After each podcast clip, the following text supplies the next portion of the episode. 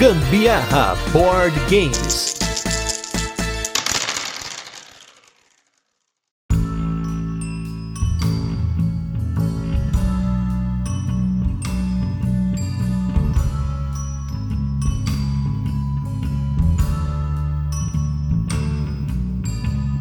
Tipo de jogador é você? Como você se comporta na mesa? Quem é você na fila do board game? Eu sou Gustavo Lopes e esse é mais um Rodada dos Ouvintes, um programa no qual a gente chama nossos apoiadores do Catarse para comentar sobre algum assunto relacionado ao universo de jogos de tabuleiro. Então, se você não apoia a gente no Catarse, não deixe de apoiar para participar desse episódio. E hoje eu estou aqui sozinho por motivos de Carol estar em auditoria e com dificuldade de participar de muitos dos nossos episódios. Eu estou aqui sozinho hoje para comentar comentar nesse rodada dos ouvintes o que a galera acha de si, porque essa é uma análise muito interessante. Eu pedi pra galera mandar áudio falando que tipo de jogador eles são. Ah, eu sou um jogador que é muito competitivo, pouco competitivo, tem AP, não tem AP, eu me comporto assim, eu faço trash talk, eu como na mesa, eu causo com a jogatina, enfim. Hoje nós vamos analisar esses diversos comportamentos da galera. Será que é verdade? Será que não é? Vamos brincar um pouquinho. Eu também vou comentar um pouco da minha experiência, de como eu sou e de como os nossos amigos se comportam. E aí, vamos começar aqui em ordem alfabética com o nosso primeiro ligador, que é o Bruno. Bruno, fala aí que tipo de jogador é você na mesa de jogo de tabuleiro.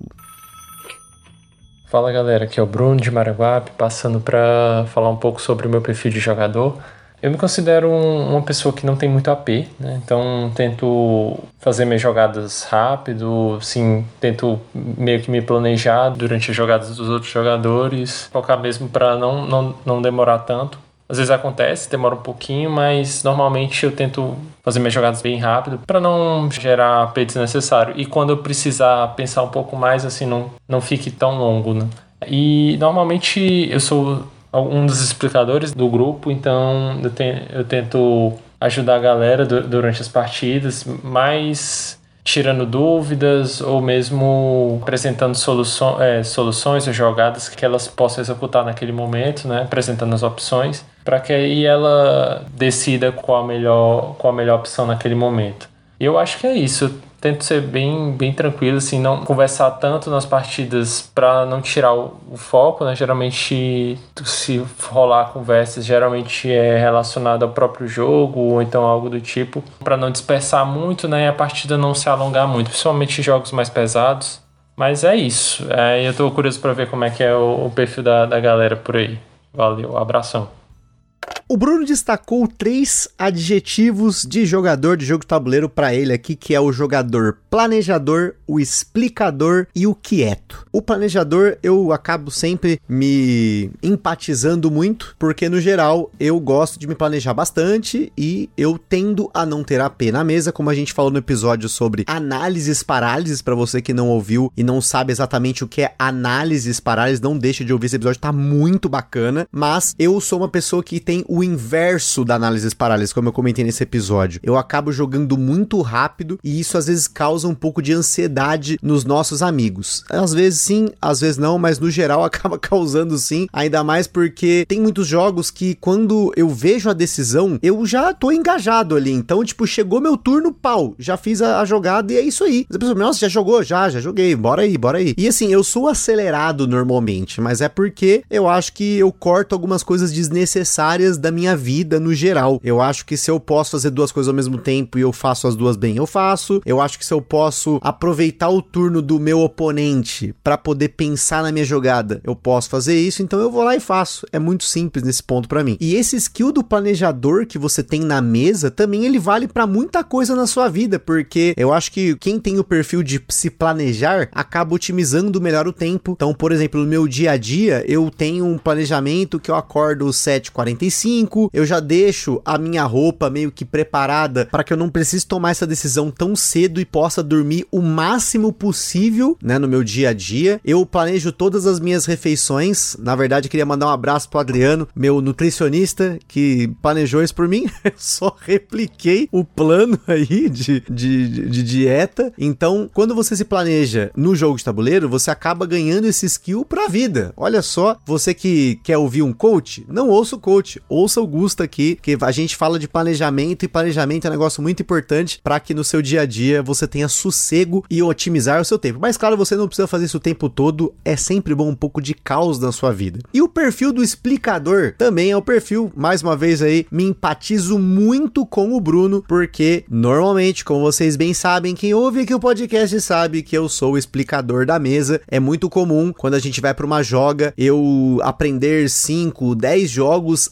antecipadamente, eu faço uns resuminhos, e aí eu o planejador também, porque eu faço resumos dos jogos, eu tenho um grupo comigo mesmo, então eu resumo as regras enquanto eu tô aprendendo, mando para mim mesmo, e aí depois no dia eu dou aquela olhada, porque muitas vezes tem jogos que não tem manual em português, às vezes o manual nem tem, assim, um manual legível no jogo, por exemplo, quando a gente foi para o Biribeiros, né, um evento aí que a galera do Carteado organizou recentemente, tinha muito jogo que não tinha o manual, o manual tava em japonês, ou no BGG o manual já era uma tradução meio mais ou menos, então eu tive que me planejar muito antes para os jogos que eu queria jogar. Nem sempre eu cumpro esse planejamento, porque a gente acaba tendo que explicar jogos na hora, e o skill de você improvisar uma explicação é muito complicado, porque se é um jogo com um manual ruim, você acaba explicando alguma coisa errado, não tem jeito. Nesse dia, por exemplo, eu expliquei um jogo errado dos 10 jogos aí que eu expliquei no dia. Então, acontece, por isso que é interessante você aí que tá nos ouvindo, se tem um cara que é o explicador na sua mesa, faça com que outra pessoa seja também, divida um pouco essas tarefas, porque ajuda muito. A carga de aprender muitos jogos de uma vez é difícil, mas é legal, eu gosto, até porque aí vai mais um outro perfil que eu tenho no meu dia a dia, que eu sempre gosto de aprender as coisas e ensinar, né? Eu já fiz muitos treinamentos no meu trabalho para ensinar 100, 200, 500 pessoas, até às vezes webinars em que eu acabo ensinando os sistemas da empresa que eu trabalho. Eu faço esses treinamentos, eu já treinei pessoas para treinarem outras também. Então, por conta disso, é muito mais tranquilo para mim colocar a explicação na minha mão do que esperar que outra pessoa explique, porque também tem uma questão de didática, né? Com certeza os professores que estão me ouvindo aí devem ter se simpatizado nesse momento, porque não é apenas saber explicar. Ter didática é algo que você vai ter que aprender ao longo do tempo com experiência e tem que ser específico para aquilo que você está fazendo, porque explicar um sistema de computador é diferente de explicar um jogo de tabuleiro, que é diferente de explicar uma matéria, que é diferente de explicar um review, talvez, assim, até o review, querendo ou não,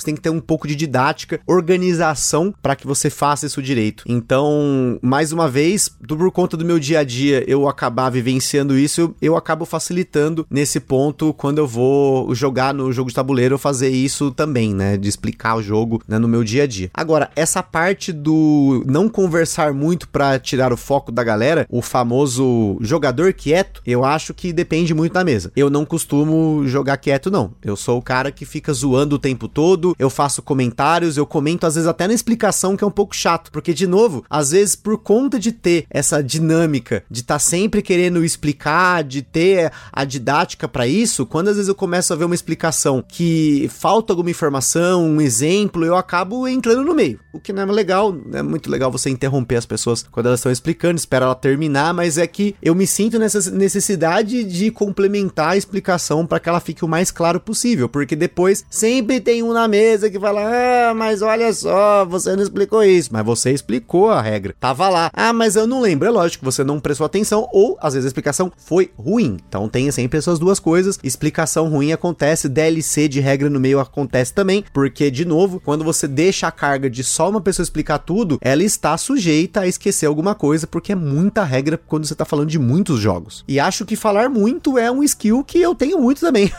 Basta aí vocês ouvirem as mais de 270 horas de podcast que estão gravadas, a minha voz está na maior parte deles. Mas agora vamos chamar a nossa segunda participante do dia, que é a Camila. Camila, que tipo de jogador é você na mesa? E aí, pessoal, Camila de Biaga aqui para falar um pouco, né, no, do meu comportamento na mesa, de que tipo de jogador eu sou. Alguns episódios para trás eu já falei que eu sou uma pessoa muito competitiva e que deixo isso muito claro enquanto eu tô jogando, então é o traço mais explícito que eu deixo transparecer enquanto eu tô jogando, que é a minha competitividade. Minhas jogadas são muito competitivas. É, o jeito que eu me porto mesmo na mesa é muito competitivo. Definitivamente não tenho AP e não sou alpha player, assim, são duas coisas que eu abomino. Inclusive, às vezes eu até me prejudico um pouco nesse, nesse quesito do, do AP, porque eu acho que eu me limito tanto para não ter AP que às vezes eu deixo de fazer uma jogada que às vezes seria um pouco mais interessante porque eu não tive tempo para pensar, sabe? Porque eu não me dei esse tempo. Enfim, é uma questão que eu tenho que lidar comigo mesma, essa questão do, do AP. Enfim. Outra coisa que eu gosto muito é trash talk, eu converso bastante na mesa sobre assuntos que vão muito além dos jogos. Eu sei que isso incomoda algumas pessoas, tenho amigos que não gostam, mas enfim, eu acho que tem momentos apropriados, tem jogos que né, dão esse espaço para esse tipo de conversa. Então eu sei mais ou menos quando conversar, quando não conversar, enfim. Gosto bastante também, sou esse tipo de jogadora. E por fim, é, infelizmente, eu sou uma pessoa que dorme na mesa. Assim, literalmente, durmo é, enquanto eu tô jogando. Por quê? Porque principalmente quando eu preciso ouvir alguém me passando, né, as regras do jogo, como se joga, isso me dá muito sono. Então é inevitável dar uma pescada ou outra e junta isso com um jogo que às vezes é pesado, é entediante, tal, não sei o que eu acabo dormindo. Assim, melhorei bastante. De uns tempos para cá não tem acontecido isso mais, mas eu fui até bastante conhecida por esse ato meu porque já aconteceu, né, com diversas pessoas em diversas mesas diferentes. Enfim, é isso, pessoal. Um abraço. Vamos começar aqui pelo mais simples, depois a gente comenta esse traço curioso da Camila. Mas vamos lá. Primeiro adjetivo que a Camila se utilizou aí foi que ela é competitiva e competitividade, mas sem AP é uma coisa um tanto quanto curiosa, viu, Camila? Porque normalmente o perfil do jogador que é competitivo, aquele cara que tá jogando final de campeonato a cada partida, é ser uma pessoa que tem AP, ou pelo menos uma pessoa que em momentos decisivos ela gera aquele momento de tensão que fica tão prolongado que parece que o tempo parou. Eu não sei se você já teve esse tipo de comportamento da mesa, mas você falou que não costuma ter AP e que às vezes você pensa depois podia ter uma jogada melhor porque você não se deu tempo para pensar. Eu já me peguei algumas vezes com isso, mas acho que isso é interessante do raciocínio de você refletir sobre aquilo que você fez na partida. Eu sempre faço isso e eu acabo depois pensando, putz, mas se eu tivesse jogado essa carta no lugar dessa, ou mesmo às vezes eu jogo, eu falo, putz, fiz uma cagada e eu deixo, tá tudo bem. Quando o jogo já passou, eu já encarei essa cagada antes, eu já somente carteado que você já revelou a carta, não é bom você voltar e colocar outra porque porque você já deu a informação de outra carta que você tem, isso pode ser usado contra você depois. Então, é interessante esse seu perfil competitiva, mas também não tendo análises parálises na mesa. Competitivo, a gente já falou sobre isso aqui no podcast. Eu não costumo ser competitivo na mesa, porque eu gosto de jogar, eu quero jogar vários jogos e eu acho que se eu começar a ficar competitivo demais, eu vou tender ao AP e aí por isso as partidas vão se tornar mais longas, eu vou jogar menos jogos. Então tem isso, é mais uma questão questão de equilíbrio, né? Eu acabo equilibrando a competitividade também com esse pouquinho do jogar rápido, né? E aí outro ponto curioso, justamente de quem é competitivo, é que existe essa tendência de ser o alpha player, que é no caso aquela pessoa que quer jogar pelos outros em jogos cooperativos e às vezes até no competitivo. O cara quer jogar por você, fazer a sua jogada porque você tá fazendo jogadas ruins. E assim, o alpha player é algo que está dentro de mim, eu sei que ele está lá, mas eu tento suprimir essa sombra que me assombra. Olha só. Porque esse alpha player ele surge em mim quando começam discussões intermináveis na mesa. E aí, por conta do perfil planejador, eu já estou de olho para saber o que, que pode ser legal fazer, que caminho a gente pode trilhar. E eu senti isso, por exemplo, na última partida do Marvel Zombies, que eu me segurei bastante nesse sentido, porque tinha momentos ali que a gente tava numa sinuca de bico, a gente tava com um herói ali super forte forte, e aí agora? O que, que a gente faz? Vai por esse caminho, vai pro outro? E aí, muitas vezes, uma jogada que parecia legal para aquela pessoa, eu tentava, olha, mas se a gente fizer isso, isso, isso, eu acho que o resultado vai ter a probabilidade de ser um pouco melhor. E eu acho que numa primeira partida é importante você sinalizar isso, porque a gente tá jogando, aprendendo um jogo novo, ou às vezes faz muito tempo que não joga, mas não jogar pelo outro. Eu acho que cada um pega seu bonequinho, a menos esteja muito longe na mesa, faz sua jogada, e eu costumo às vezes até ser isso nesse ponto, acelerado, assim, de pegar peças e já ir mexendo na mesa, fazer manutenção, porque esperar alguém dar, levantar, pegar, colocar. Mas, de novo, não dá para fazer isso, porque jogo de tabuleiro é para todo mundo se divertir, cada um fazer a sua parte e todo mundo se divertir por igual. E aí, como a Camila também comentou, o trash talk para mim é importante sim na mesa, aquela zoeirinha,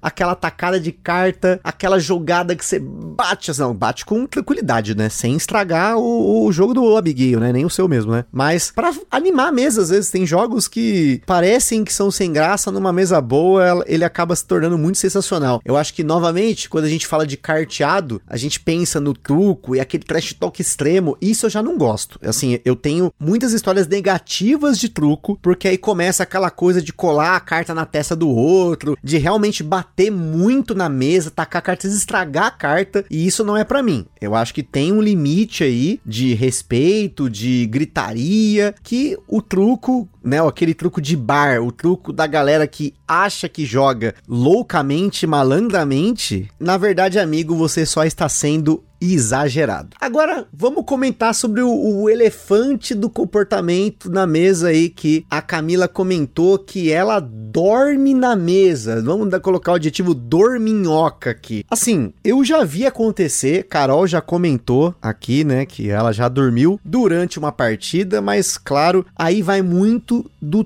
tempo e do respeito com cada um no seu limite do dia a dia. Exemplo, eu ultimamente não tenho jogado muito, porque a Carol tem chegado muito cansada do trabalho. E eu, ela quase dormiu outro dia na mesa jogando comigo e ainda ganhou, né? Por sinal, ganhou dormindo e ainda me zoou antes de deitar. Agora, tem aquela coisa do tédio muitas vezes, né? Quando você tá esperando demais, você começa a dar aquela pescada. Eu, como não tenho sono normalmente, meu sono ele aparece, eu deito, durmo e acabou. Não tem esse negócio de ficar pescando e tal. Eu não costumo ter esse comportamento e eu acho mais difícil, mas ter um comportamento próximo disso que é o semissono. O que, é o semissono? É quando a galera já tá só pode jogar e aí começa a entrar no piloto automático. Às vezes a pessoa fica até quieta, ela joga, ela não tá entendendo o jogo, ela vai jogando assim por impulso, porque tá ali na mesa. E acontece muito aqui com a nossa galera, porque eu tenho muita energia. Então, quando eu começo a jogar, eu não paro e eu não tenho sono, eu fico naquela pilha, porque é um comportamento meu. Eu tenho muita energia nesse ponto. Então, eu começo a pensar e tal, e tipo, eu, às vezes eu já joguei 10 horas, 12 horas, 15 horas seguida, eu continuo com a mesma energia. Mas eu entendo que nem todo mundo tem essa energia, então eu tenho que respeitar isso já falei outro dia aqui no podcast, porque eu tenho esse perfil enérgico, não tenho o perfil dorminhoco nem o semi-dorminhoco. Então, eu entendo, mas dormir na mesa é um negócio complicado, hein, Camila? Caramba, eu fico imaginando, porque eu me lembro dessa cena que a gente tava jogando Zombicide, a Carol encostou, né, no sofá e aí era a vez dela, e aí, tipo, ela simplesmente ela, a gente tava conversando, vendo outras coisas. A gente viu, a Carol não tinha jogado ainda. Quando eu fui olhar, a Carol tava dando aquela cochilada ali, tava naninha. Aí a gente acabou jogando por ela para que ela continuasse dormindo. Mas, de novo, é respeitar o dia a dia de cada um e respeitar o seu próprio corpo. Será que você tá no momento de jogar mesmo? Porque às vezes a gente insiste em jogar no momento que a gente tá cansado, a gente não tá muito bem e às vezes não sai como deveria. Então, fique ligado, respeite seu corpo, saúde em primeiro lugar. Agora, vamos aí com Evo Moraes Evo, que não esqueci mais de pôr o seu áudio aqui no podcast. Vamos lá, Evo, que tipo de jogador é você?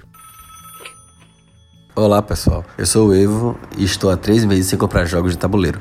Bem, eu não costumo ser o comprador do grupo e acabo só explicando os jogos que eu compro nas raras vezes. E há certos jogos que eu tenho um certo AP, principalmente quando a mente trava, quando ela dá as travadas, é complicado. Mas acho que eu tô na média, não, não, não sou um negócio que é extremo demais, mas também eu não sou a P0, né? Sou entusiasta de jogos com uma boa dose de interação, porque, né? Se não tiver gente chorando na mesa por causa de um bloco ou por causa de uma traição, nem vale a pena fazer o setup e sentar para jogar. Tem que ter também aquele mind game maroto, tirar o alvo das suas costas, porque aqui também, na cidade onde eu moro, tem uma resenha que o pessoal fala que existe uma religião chamada cachorro mortismo. E o bordão dela é chorou e ganhou. E logicamente eu sou um ótimo discípulo do Papa fundador, grande fundador Luiz André I. Outra característica é que jogo para vencer, mas eu não levo isso até as últimas consequências. Eu acho que existe um limite para isso, né? Não faço jogadas ilegais nem nada do tipo. O crime não compensa, pessoal. É, eu já fico bem satisfeito quando jogo bem,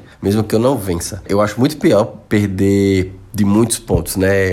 Tomar uma volta, coisa do tipo assim. A gente fica brincando que a pessoa saiu na metade da partida ou chegou na metade e não, teve, não ouviu a explicação. Tem várias brincadeiras com isso. Para fechar, duas informações que acho que são notícias públicas já de tanto que eu já falei, é que eu gosto de repetir várias vezes o mesmo jogo, né, para poder conseguir colocar um pouco mais os pés nos caminhos estratégicos, conhecer mais o jogo, o que, é que ele pode proporcionar. E a outra informação é que eu não tenho muito apego aos jogos em relação a mantê-los na coleção. Se eu não vejo possibilidade de colocá-los na mesa, seja por qualquer motivo, eu ponho para vender mesmo, trocar, coisa do tipo. As raras exceções são jogos que eu ganhei de presente e os jogos que eu jogo com a minha esposa, minha sogra e minha irmã. É, esses eu mantenho na coleção, mesmo que eu passe vários meses, até anos sem jogar. Eu mantenho porque são jogos que elas gostam e eu gosto de jogar com elas. Bom, é isso, pessoal. Gratiluz pela oportunidade de estar aqui nesse grupo maravilhoso.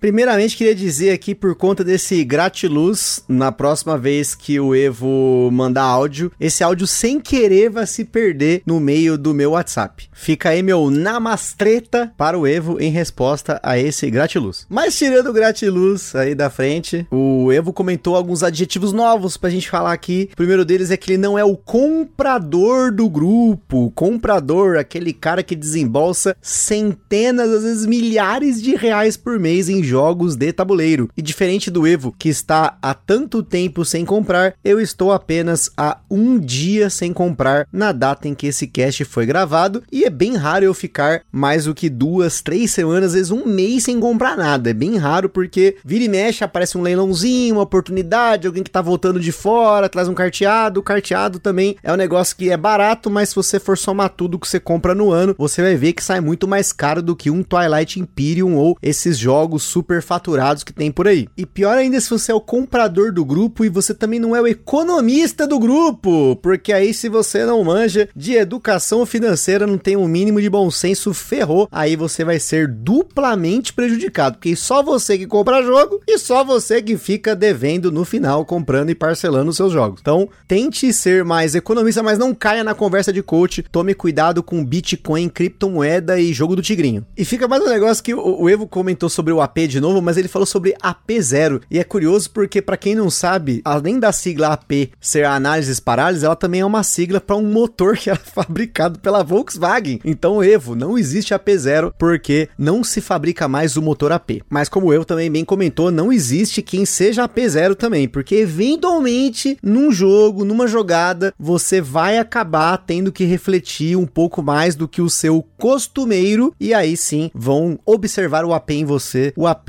está em todos nós. Agora, o cachorro mortismo é uma religião que normalmente eu sou aderente, porque eu muitas vezes durante a partida eu me vejo em situações que eu acho que eu tô ferrado. E eu acabo comentando, mão amaldiçoada, jogada merda. Acontece, gente. O negócio é que quando você tá jogando, às vezes uma decisão parece ruim, mas aí depois ela vai refletir lá na frente em algo bom para você e você não tinha enxergado naquele momento. Então, o trash talk na mesa, o mind game é importante também para você tirar o alvo das suas costas, como bem dito aí, na arte da guerra do Evo, para que você possa vencer. Você quer ser um vencedor, então você tem que usar das armas possíveis. Só não acho legal você colocar, por exemplo, uma trilha sonora para atrapalhar as pessoas, para que você esteja ali mais focado. Então, trilha sonora é um negócio que depende muito. Falei de trilha sonora, sei lá porquê, mas é porque me veio à mente aqui você usar a trilha sonora como uma arma contra os seus oponentes. Além disso, o Evo também é do Tingusta, mas o Tingusta tá cada dia mais fraco até para mim, porque o Tingusta, para quem não ouviu o episódio do Tim Carol versus Tingusta, Tim Carol é aquela galera que gosta de jogar um jogo novo todo dia e, se possível, jogaria mil jogos em um ano. E o Tim Gusta é aquele cara que quer se aprofundar mais no jogo, jogar mais vezes. Esse ano a gente tem sido bem mais Tim Carol do que Tim Gusta, porque a gente tem ido para vários eventos, para vários encontros, a galera tá comprando jogo novo, trazendo jogo novo. Então acaba que poucos jogos além dos jogos dos reviews aqui são muito repetidos. Recentemente teve alguns jogos que foram bem repetidos aí, que novamente são carteados. Aí teve o Angels e Devils, teve o Texas Showdown, teve o Chords, jogos que apareceram várias vezes na mesa, mas teve outros jogos aí esse ano que eu costumo jogar bastante, como é o caso do Nova Luna, do Azul, do King Domino, esses sempre estão indo pra mesa, são jogos que a gente repete com bastante frequência. O Evo também comentou sobre ser o vendedor, olha aí o perfil de vendedor, apesar de ser alguns aspectos que a gente não é jogador, mas talvez no hobby, no universo dos jogos, é importante comentar porque ser vendedor é uma forma forma de você, como já falaram muitas vezes, rodar coleção, facilitar seus gastos tal, mas não caia muitas vezes na armadilha que eu caía antes de ser obrigado a vender seus jogos, estão parados. Isso aqui é deixar parado mesmo, é tranquilaço, cara. Seu dinheiro, suas regras, é isso aí. Seu jogo, suas regras também, tá suave, gente. E é isso aí, agora vamos com o nosso próximo ligador aqui com o Guilherme Tissot. Guilherme, o que que você manda sobre que tipo de jogador é você?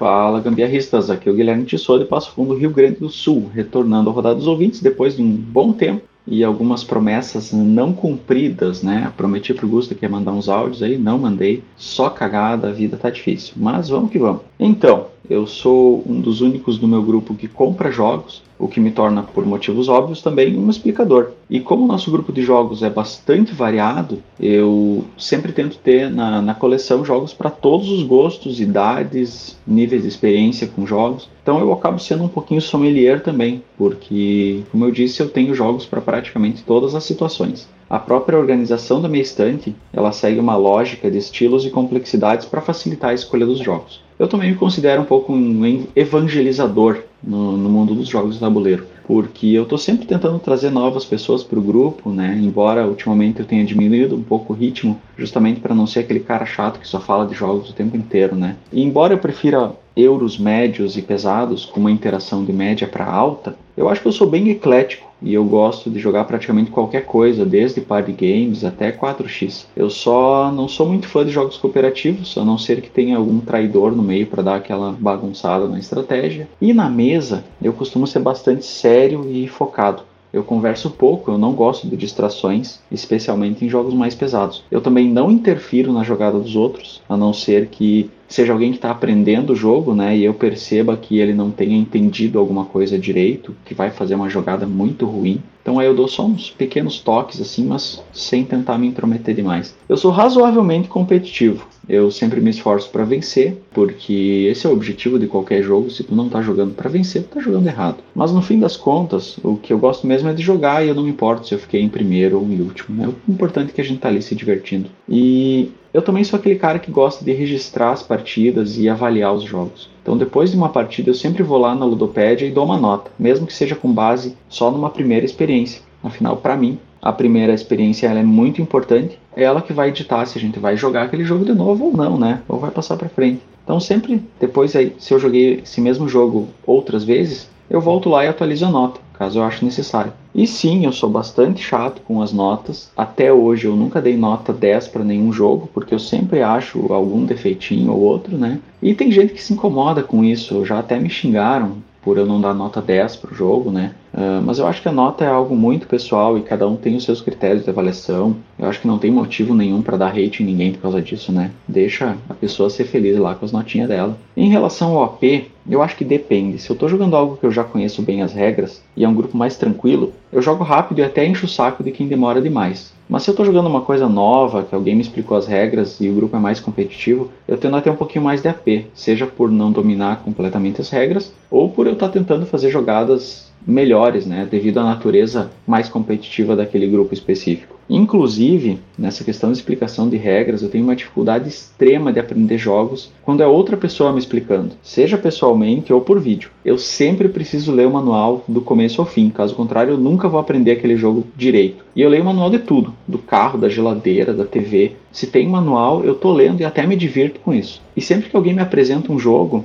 depois eu acabo baixando o manual, eu leio todo ele, só para ter certeza de que a gente jogou certo. Na maioria das vezes eu sempre encontro um detalhezinho ou outro que o explicador deixou passar. Então acho que talvez isso me torne um Zé Regrinha, sei lá, deixo aí para o julgamento de vocês. E é isso, acho que deu para vocês me conhecerem um pouco mais como jogador, talvez até demais, e vou ficando por aqui.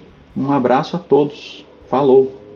De todo mundo aqui, sem dúvida, com o Guilherme Tissot, é com eu quem mais me identifico. Talvez não o Gusta de hoje, mas o Gusta de alguns anos aí, porque tem algumas características que o Guilherme comentou dele como jogador e também como board gameiro que eu tinha e acho que não tenho mais. A primeira delas que eu tinha e não tenho mais é o perfil de evangelizador, a menos que você considere o podcast como uma ferramenta de evangelização dos jogos de tabuleiro. Aí tudo bem, mas eu não sou mais aquele cara que tenta chamar pessoas novas para jogar e, assim como o Guilherme, é um pouco sommelier. Tem jogos para várias ocasiões. Eu até tenho muito jogo, na verdade, então não é nenhuma questão de ser esse perfil de sommelier como eu tinha antes, de querer um jogo de assim, um jogo daquilo, um jogo pra tal, tal, tal. Não, hoje eu tenho o que eu tenho e é isso aí. Não penso muito nesse sentido. Até tenho muitos jogos às vezes de um tipo e nenhum de outro tipo, e eu não ligo para isso hoje, mas essas duas características do sommelier e do evangelizador elas acabam caminhando juntas muitas vezes. E por que, que hoje eu não sou mais esse cara evangelizador? Porque eu já tive várias experiências e até frustrações de levar jogos para jogar com pessoas que até pediram para jogar e acabaram não jogando, ou você tra trazer pessoas novas para jogar e ter uma experiência ruim, porque às vezes o perfil da pessoa não é de jogar, ela quer assistir um jogo de futebol na hora que tá jogando, e, ou ela quer, sabe, ficar no celular ou ela quer falar sobre outras coisas, quer zoar, quer ser o espírito zombeteiro. Enfim, tem várias formas de você, entre aspas, estragar uma joga, né? E acho que a gente não dá para insistir. Então, se você tem, é como a gente já falou várias vezes, até o Fabrício do Aftermath falava muito isso, né? Se você tem um amigo ou amiga que não joga o jogo tabuleiro, mas é aquele cara, aquela pessoa que tá com você assim desde criança, ela não joga, ela não quer jogar, não insista. Se ela quiser, ela já sabe que você tem jogos. Se ela já foi na sua casa, ela é sua amiga, seu amigo, que seja aí, ela já viu seus jogos, já viu sua estante, viu sua prateleira, sabe que você tem jogo, você fala de jogo provavelmente, eventualmente com essa pessoa, então ela sabe. Então quem quer procura. Então, para você ser evangelizador, pelo menos na minha cabeça, você tem que falar sobre, você tem que conversar sobre e despertar o desejo da pessoa de querer conhecer. A partir do momento que ela lembra daquele episódio que a gente fez lá das fases do board gameiro, a partir do momento que ela passa da fase da desconfiança, que ela sai da caverna de Platão, aí sim é a hora de você colocar os jogos para ela e aí você acabar descobrindo o perfil de jogadora dela, o perfil de jogos que essa pessoa curte e aí o negócio vai ficar muito mais legal do que se você tivesse insistido e aí, sabe aquele cara que tá com a malinha de jogo debaixo do braço em toda a festa, não não seja essa pessoa, porque você vai se frustrar como eu me frustrei. espero que o Guilherme não seja frustrado por esse sentido, mas eu acho que não. Outro ponto que ele comentou que ninguém falou aqui que ele é o jogador eclético, ele gosta de tudo, ele joga de tudo. Eu até recentemente lá na live do Robert Geeks, um abraço pro Talim, pro Brunão e também para o Razia, meu xará, que a gente falou sobre jogos que não gostamos. O Guilherme foi o cara que colocou a maior lista de jogos que ele não gosta, mas porque ele sabe o que ele gosta e o que ele não gosta, porque como ele é o cara que é o evangelizador sommelier, ele já jogou muita coisa, ele sabe do gosto dele, ele entende o que é para ele o que não é. E aí, cada um tem diferentes níveis de exigência, de gosto e de, de como avalia os jogos. Então, novamente, entendo esse perfil do Guilherme porque eu não recuso mesa de nada só recuso mesmo realmente de jogos que eu não gosto mesmo, que são os jogos que eu falei nessa live aí. Talvez um dia a gente faça o nosso top invertido para vocês aqui, a gente faça os 50 jogos que a gente menos gosta e aí a gente conversa mais sobre isso. E não só isso que o Guilherme comentou, que eu também me identifico, ou já me identifiquei em algum momento, mas também tem o estatístico, que é o perfil daquele cara que começou a partida, ele já tá ligando o BG Stats, ele clica no play, ele já registra as pessoas que estão jogando, os personagens, os papéis e a pontuação da galera e o tudo, tudo, tudo, tudo, tudo vira estatística e aí isso depois vira nota. Isso é uma coisa que eu não faço mais. Hoje eu tiro foto do jogo novo que eu joguei, às vezes eu tiro foto de jogo que eu já joguei para pôr no Instagram ou para mandar pra galera e acabou. Eu não quero mais ser a pessoa estatística porque eu cheguei num ponto que às vezes eu tava num encontro, tinha muitas pessoas novas, tinha que cadastrar as pessoas e aí tinha muita gente, era muitos jogos e eu começava a me perder. Enfim, a partir desse momento foi um livramento para mim porque eu desisti de ser o estatístico apesar de amar estatística. Gente, eu amo estatística, eu amo números, eu amo, vocês sabem, a Carol já me zoou várias vezes aqui. Eu adoro analisar essas coisas, mas hoje eu não estou tão mais analítico nesse hobby e sim mais aproveitando o momento, aproveitando as experiências. Entendo completamente isso que o Guilherme comentou das notas. Já comentei aqui também que eu não sou uma pessoa que dá nota para jogo de tabuleiro porque eu tive uma experiência semelhante com música. Eu queria colocar notas para todos os álbuns de música que eu já ouvi e quando eu passei do 500, 600 álbuns, eu comecei a ficar maluco, aí chegou no mil, e aí você começa a pensar, putz, mas agora esses dois álbuns estão com 4.5 estrelas, mas esse é melhor que esse, e agora? Eu vou ter que descer esse pra 4, mas esse não é igual de o que tá em 4. Gente, é, fica maluco. Um estilo de música que você não gostava antes, agora você gosta, uma banda que você amava, agora te decepcionou, você não curte mais, enfim, é muito difícil ser estatístico nesse ponto. Arte é um negócio muito relativo, mas claro, existem formas de você criar o seu seus próprios critérios e aí a partir disso você conseguir ter uma relação saudável entre notas e jogos, né? E concordo também com o que o Guilherme comentou hoje, eu raramente dou uma segunda chance para um jogo que eu não gostei mesmo. Eu acho que depois de mais de 700 jogos jogados, eu já tenho uma noção daquilo que não vai funcionar comigo mais. Principalmente quando não foi a mesa, não foi o dia, não foi o ambiente, é o jogo que não casou comigo, então eu já sei que esse jogo não é para mim. Mas agora vamos chamar a Maeli. Maeli, fala pra gente que tipo de jogador é você, queremos conhecê-la aqui nesse episódio de Desabafos e Filosofias. Fala gambiarristas, aqui é Maeli de Goiânia. Bom, eu sou aquela jogadora que é muito ruim de explicar as regras para os outros. Então, geralmente eu sempre mando o vídeo de regras para as pessoas, principalmente quando é um, um jogo mais complexo, para quando chegarem a gente for jogar, tá mais ou menos todo mundo sabendo do que está se tratando no jogo. Eu também sempre gosto muito de ler os manuais. Realmente eu gosto de ler os manuais. Todos os meus jogos eu leio os manuais. Além de tudo, ainda vejo o vídeo de regra. Então, eu sou meio aquela chata das regras do jogo, sempre prestando prestando atenção para ver se alguém não tá jogando errado, alguma regra tá incorreta. E acho que é isso. Falou!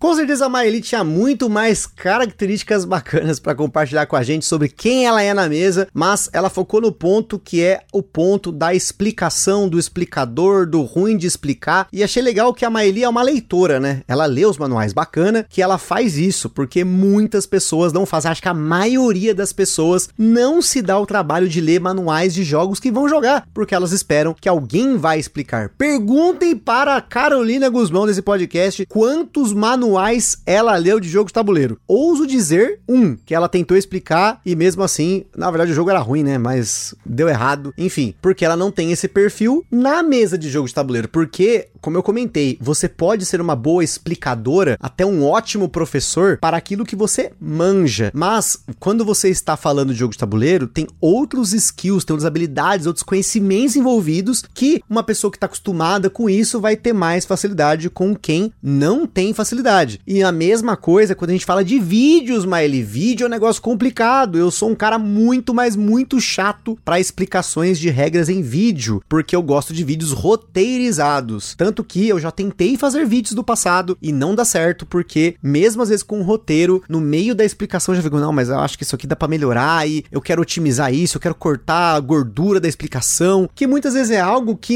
eu não encontro nos vídeos de regra, por isso eu às vezes desisto e eu vou lá e leio o manual mesmo e pronto, porque eu acho que um bom vídeo de explicação de regra, ele tem que ter um bom roteiro, ele tem que ter exemplos importantes, ele tem que cortar o máximo de falas que não são necessárias para que a explicação seja ele tem que quebrar a explicação em pequenos pedaços, ele vai crescendo além, ao, ao longo disso, para que você consiga entender o sistema do jogo, porque é, é isso que importa no final das contas, você entender. Não adianta só a pessoa reproduzir as regras, às vezes, do jeito que tá no manual, porque nem sempre os manuais são boas ferramentas ferramentas para se aprender os seus jogos, porque tem manuais que são mal escritos, tem manual que podem ser mal interpretados, que falta informação, assim como vídeos também às vezes falta informação. Então, para mim, eu sempre comparo o tempo de vídeo das explicações de regra que eu encontro na internet, né, no YouTube, e eu geralmente vou por aquele que seja mais rápido, porque se algum detalhe faltar, eu vou ler o manual de qualquer jeito. Assim como o Guilherme Tissot e a Maeli também, que é uma boa leitora, eu leio o manual de tudo que eu tenho. Eu li o manual desse microfone que vocês estão ouvindo, eu li o manual do programa pelo qual eu estou fazendo essa gravação, eu li o manual da plataforma na qual eu hospedo meu podcast. Então, tem muito sobre isso que fala sobre o perfil das pessoas, porque, claro, existe aquela coisa dos diferentes conhecimentos, inteligências, e tem algumas pessoas que elas têm mais dificuldade de aprender com texto, elas aprendem melhor com imagens, com algo mais lúdico, mas falando de jogo de tabuleiro, a ferramenta inicial para se aprender ainda é o manual. E aí a gente depende para quem não curte ler o manual, quem não tem essa facilidade de aprender lendo manuais, vai acabar esperando vídeos de regra. E se você estiver no esquema dos carteados obscuros como eu estou, não vai ter vídeo de regra. E aí você faz o quê? Às vezes não tem nenhum manual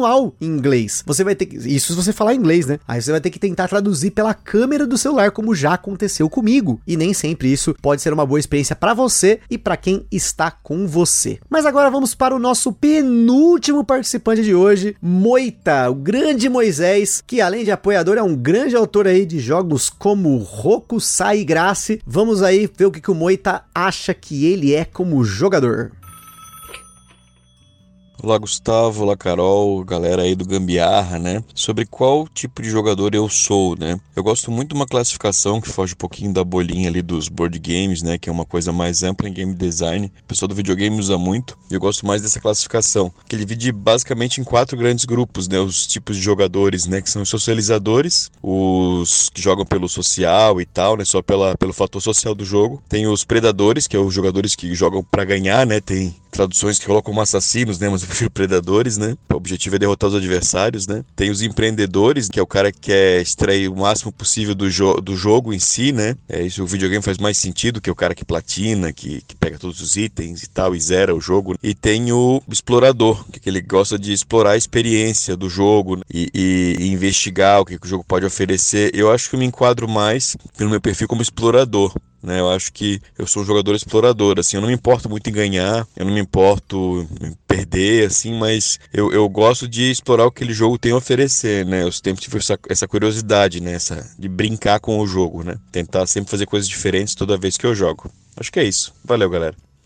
Nessa classificação muito interessante do Moita, eu também me identifico como jogador explorador. Muitas vezes falo que estou apertando o botão porque realmente eu estou tentando mexer nas diferentes alavancas e variáveis dos jogos para ver o que acontece, o que, que vale a pena, o que, que não vale. Mesmo às vezes num jogo bem bobinho, né? Recentemente a gente jogou o A Game of Cat and Mouse, que é um jogo da linha do Exploding Kittens, que é um jogo que tem uma plataforma no meio com umas bolinhas, tem uma bolinha preta e três branquinhas, você cada jogador tem quatro bolinhas amarelas de cada lado, você tem que ficar tirando essas bolinhas de um lado pro outro. E como a gente foi jogar, eu queria explorar para ver o que, que, faria mais sentido para mim. Tentar acertar a bolinha preta ou tentar jogar rapidamente as bolinhas amarelas pro outro lado. Se era mais tranquilo, se uma vez que bo uma bolinha branca caiu, será que vale a pena eu tentar atirar nas outras duas? Então, mesmo que eu perdesse as primeiras rodadas ou até a, as primeiras partidas, eu estava ali tentando explorar o jogo para pensar como eu iria jogá-lo. Então, eu acho que nesse sentido eu sou mais explorador. Agora, como até o próprio Moita comentou, essa é uma classificação que vem do videogame e no videogame completamente sou empreendedor, porque eu vou até o fim, eu vou na platina. Não é à toa aí que, pelo menos na data desse episódio, eu estava com 30 platinas no meu perfil da PSN que foi criado no ano passado e geralmente são platinas de jogos com 100 horas, 150 horas, alguns são mais rápidos, mas eu gosto bastante de RPGs longos, joguei os Persona, o Elden Ring, Ring, Bloodborne, até que Bloodborne foi rápido, mas teve vários Final Fantasies aí que eu fiquei longas horas platinando, os dois Horizon Zero Dawn e Forbidden West também, somando os dois, acho que deu 120 horas. Então, nesse ponto, se a classificação de empreendedor é aquele cara que quer extrair tudo do jogo até o talo, no videogame eu sou assim, mas no jogo de tabuleiro nem sempre, porque, novamente, para que você possa fazer isso, você vai ter que jogar o jogo muitas vezes. E os jogos muitas vezes não são jogados tantas vezes a ponto de você extrair. Eu acho que tem jogos, inclusive, inclusive, ou grande parte dos jogos, você precisaria jogar centenas de partidas para você realmente extrair o suco daquele jogo. Porque conforme você vai jogando a sua curva de aprendizado, você vai aprendendo novas estratégias, vai enxergando coisas que você antes não enxergava, e a partir daí você vai ter uma nova vida com o jogo, porque você tá pensando nesse sentido. Então, talvez aí ser o empreendedor no jogo de tabuleiro é um negócio mais difícil, a menos que você tenha poucos jogos, você repita muito esses jogos. É legal, isso é interessante, né? Eu gosto muito de ouvir quando a galera fala que é do interior interior, de cidades aí que não estão dentro das nossas grandes capitais aí da, do Brasil, que tem muito acesso, às vezes a pessoa, ela não tem muitas pessoas para jogar, então ela compra um jogo, ela quer extrair o máximo dele antes dela chegar e comprar o próximo. Às vezes ela vai vender esse jogo para que ela possa comprar outro. Então eu acho que esse aproveitamento é um efeito interessante que o isolamento, às vezes a dificuldade de acesso acaba te proporcionando, porque você tem uma vida mais longa com o mesmo jogo. Bem provável que se eu não fosse criador de conteúdo hoje, eu teria mais esse perfil de ter bem menos jogos e tentar extrair mais deles, repetir mais eles. Mas acho que a gente tá mal acostumado hoje, como criador de conteúdo, de ter acesso a muita coisa, de jogar muita coisa. E mesmo pouco antes de ser criador de conteúdo, a gente já não tinha tanto mais esse perfil, né? Como a gente teve durante longos anos com poucos jogos e a gente massacrava esses jogos até não poder mais, assim. E às vezes, mesmo não podendo mais, ia lá e repetia de novo, repetia repetia missão, repetia cenário e jogava de novo, de novo, de novo. Então, de novo, isso aí é muito de perfil de como você está encarando o hobby, né? Hoje eu não esquento muita cabeça com isso. Eu vou mais no que a galera tá querendo jogar, nos jogos dos amigos, o que chega aqui também, os carteadinhos, enfim, a gente acaba fazendo um pouco de tudo, não é à toa aqui. Aí tô dando um pequeno spoiler para você, logo logo vai ter o nosso episódio aí de top jogos que nós jogamos do ano, né? Geralmente é o,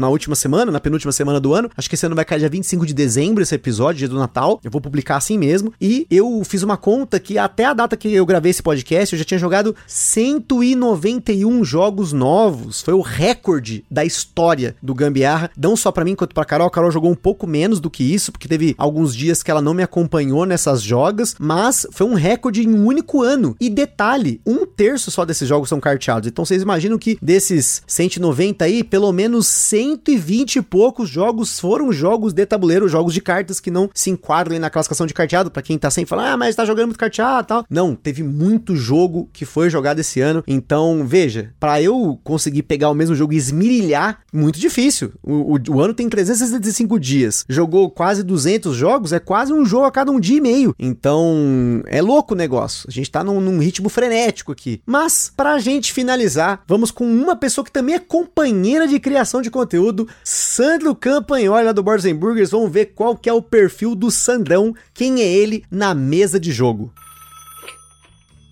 Fala galera do Gambiarra, aqui é o Sandro do Boards and Burgers. Um prazer participar com vocês aí. E dizendo o tipo de jogador que eu sou na mesa, sou aquele jogador divertido, aquele jogador que grita, aquele jogador que tem emoções fortes, desde que eu sinta que o jogo que tá ali é um jogo que me agrada. Então, por exemplo, o Haha é um jogo que eu amo de paixão por causa disso. Pô, você grita, você vibra, você vê os outros jogadores se divertindo, aquela, aquele sorriso na cara das pessoas e tudo mais. Os jogos do Feld, que é o meu designer número um da vida, quando eu vejo assim que a galera entendeu o jogo, jogos do Feld geralmente são médios, de fácil entendimento, né? Por mais pesados às vezes que eles sejam, a galera consegue entender o flow do jogo e já rapidamente consegue praticar suas estratégias, táticas e tudo mais. Isso me passa uma energia muito positiva e eles já começam a me comportar de uma forma diferente, começam a vibrar ali com a galera e tudo. Então é muito diferente, por exemplo, de jogos muito burocráticos, jogos muito pesados em que você tem difícil assimilação das regras na primeira partida, principalmente. Isso faz com que a mesa ela fique muito séria. E daí você vai baixando assim a tua vibe, vai ficando naquela coisa um pouco mais quieta e tal. Então eu sou aquele tipo de jogador que vai de acordo com a vibe na mesa. Se a mesa tá positiva, se a mesa tá vibrante, né, tá com aquela emoção aflorada e tudo mais, eu vou vibrar e vou curtir. é esse, esse tipo de ambiente que eu gosto numa mesa de jogatina. E quando a mesa tá meio paradona e tudo mais, aquele, aquele momento assim que você, pô, será que eu tô jogando, tô fazendo o que aqui, né? Nem deveria estar tá jogando aquele negócio que tá meio negativo. Daí eu também vou baixando um pouco o fluxo e tudo mais, né? Não sou aquele jogador que consegue levantar uma mesa que tá, sabe, caída, assim, tudo mais. Né? Eu sempre vou de acordo com o que tem aquela, aquele temperamento dos jogadores ali naquele momento da jogatina que é tão essencial. Então, para mim, depende muito da vibe dos jogadores e por isso que eu, quando tenho a condição de colocar jogos vibrantes, jogos que me fazem feliz, é o que eu tenho optado. E esse aí tem sido esses jogos assim que tem uma, uma fácil assimilação, não bobinhos, mas jogos com densidade grande, mas de fácil entendimento e regras mais simplificadas, mais elegantes, como a gente fala no Boards Burgers. É isso aí, galera. Valeu, um abraço, beijo no coração, tamo junto. O exemplo que o Sandro deu, justamente do Ra, é o exemplo que eu daria para exemplificar jogar com o Sandro, porque um dos poucos jogos que eu joguei com o Sandro foi o Ra. Eu nunca tinha jogado uma partida de Ra em que você taca a pecinha de bid na mesa, com praticamente direito à narração e risada mesmo. A gente tava muito louco jogando Ra, que é um jogo que, claro, ele tem um elemento de forçar sua sorte, de abrir as pecinhas do saco e de você dar aquele lance, cobrir o lance e tal, e você sair do lance, enfim. Então é curioso que é uma característica que eu acho realmente que o Sandro tem na mesa, que eu nem sempre tenho. Eu acho que eu não sou sempre divertido na mesa. Depende do jogo, claro. Tem jogos que evocam mais a diversão, a brincadeira, as emoções, o trash talk, a zoeira, mas muitas vezes eu tô em silêncio. A gente até brincou, novamente dando um exemplo do evento dos biribeiros, né? Dessa joga de carteado que a gente teve, que boa parte do tempo tava todo mundo falando, explicando, rindo, mas perto do final tava muita gente jogando jogos mais cerebrais, um tichu ali, jogos com cálculo, e aí aconteceu um fenômeno, que é um fenômeno que é muito raro, dependendo da galera e da mesa, que é o silêncio das vasas, em que tava todo mundo em perfeito silêncio, concentrado nas cartas, até que o primeiro teve que comentar: olha só, estamos no silêncio das vazas e aí acaba o silêncio das vazas, porque aí todo mundo começa a rir e falar sobre isso. Mas enfim, ser divertido na mesa é um aspecto como o próprio Sandro comentou, que depende aí da mesa, do jogo, das pessoas, porque nem sempre a gente tá a favor de alguém efusivo na mesa, uma pessoa mais explosiva, mais emotiva, mais zoeiragem. Não é toda mesa que permite isso. Muitas vezes em eventos isso é muito difícil, porque você não conhece as pessoas. Acho que é mais fácil você ser uma pessoa mais divertida com pessoas que você tem um mínimo de conhecimento, que você sabe que elas aceitam comportamentos da mesa, que elas são mais tranquilas nesse sentido e tal. Mas não ser uma pessoa, entre aspas, divertida na mesa não quer dizer que o jogo não seja divertido. Existem várias formas de se divertir, como a gente já fez episódio aqui sobre o que é divertido para você. Não deixe de ouvir mais um rodada dos ouvintes excelente que a gente gravou aqui. E acho que para fechar aqui eu tenho que comentar o tipo de jogador que eu sou na mesa, além do que já comentei. Existe um perfil que não foi comentado porque dificilmente alguém iria comentar aqui, porque também tem muita relação com o carteado, é que recentemente fui classificado como velho do dominó que conta peça, porque eu gosto muito quando um jogo de cartas você consiga ter o máximo de informação possível, mas não informação perfeita, para que você analise as suas jogadas. Então você tem um jogo que você tem que tentar apostar quantas fases você vai ganhar na rodada, quantos pontos você vai vencer. E aí, se você não tem boa parte do baralho distribuído, você acaba tendo dificuldade de decidir. Ou até mesmo, aí vou dar um exemplo no jogo que eu gosto, que tem o oposto disso, que é o Wizard, que só na última rodada ele é assim, a forma como eu encaro o jogo é diferente. Então isso não é uma verdade absoluta. O que acontece é que, dependendo da distribuição de cartas do jogo e quantidade de jogadores, eu me incomodo sim por ter muita informação fora de jogo. Às vezes tá jogando um jogo que metade do baralho tá fora. E aí você tem uma mão, como que você avalia a força da sua mão não tendo informações suficientes? Você tá acaba sendo refém da mão que você acabou pegando no jogo, né? Então, novamente, eu acho que tudo depende. O meu comportamento ele muda dependendo do jogo na mesa, mas no geral, eu sou aquilo que comentei aqui, que me identifico com vários de vocês que mandaram áudio. E você que está nos ouvindo, não deixe de comentar no Spotify ou também na Ludopedia que tipo de jogador é você na mesa ou até mesmo que tipo de board gamer você é no dia a dia. Espero ter gostado desse episódio do Rodada dos Ouvintes. Tamo junto, aquele forte abraço e até a próxima. Está perdido com tantos episódios? Consulte na descrição o nosso índice completo de episódios e playlists.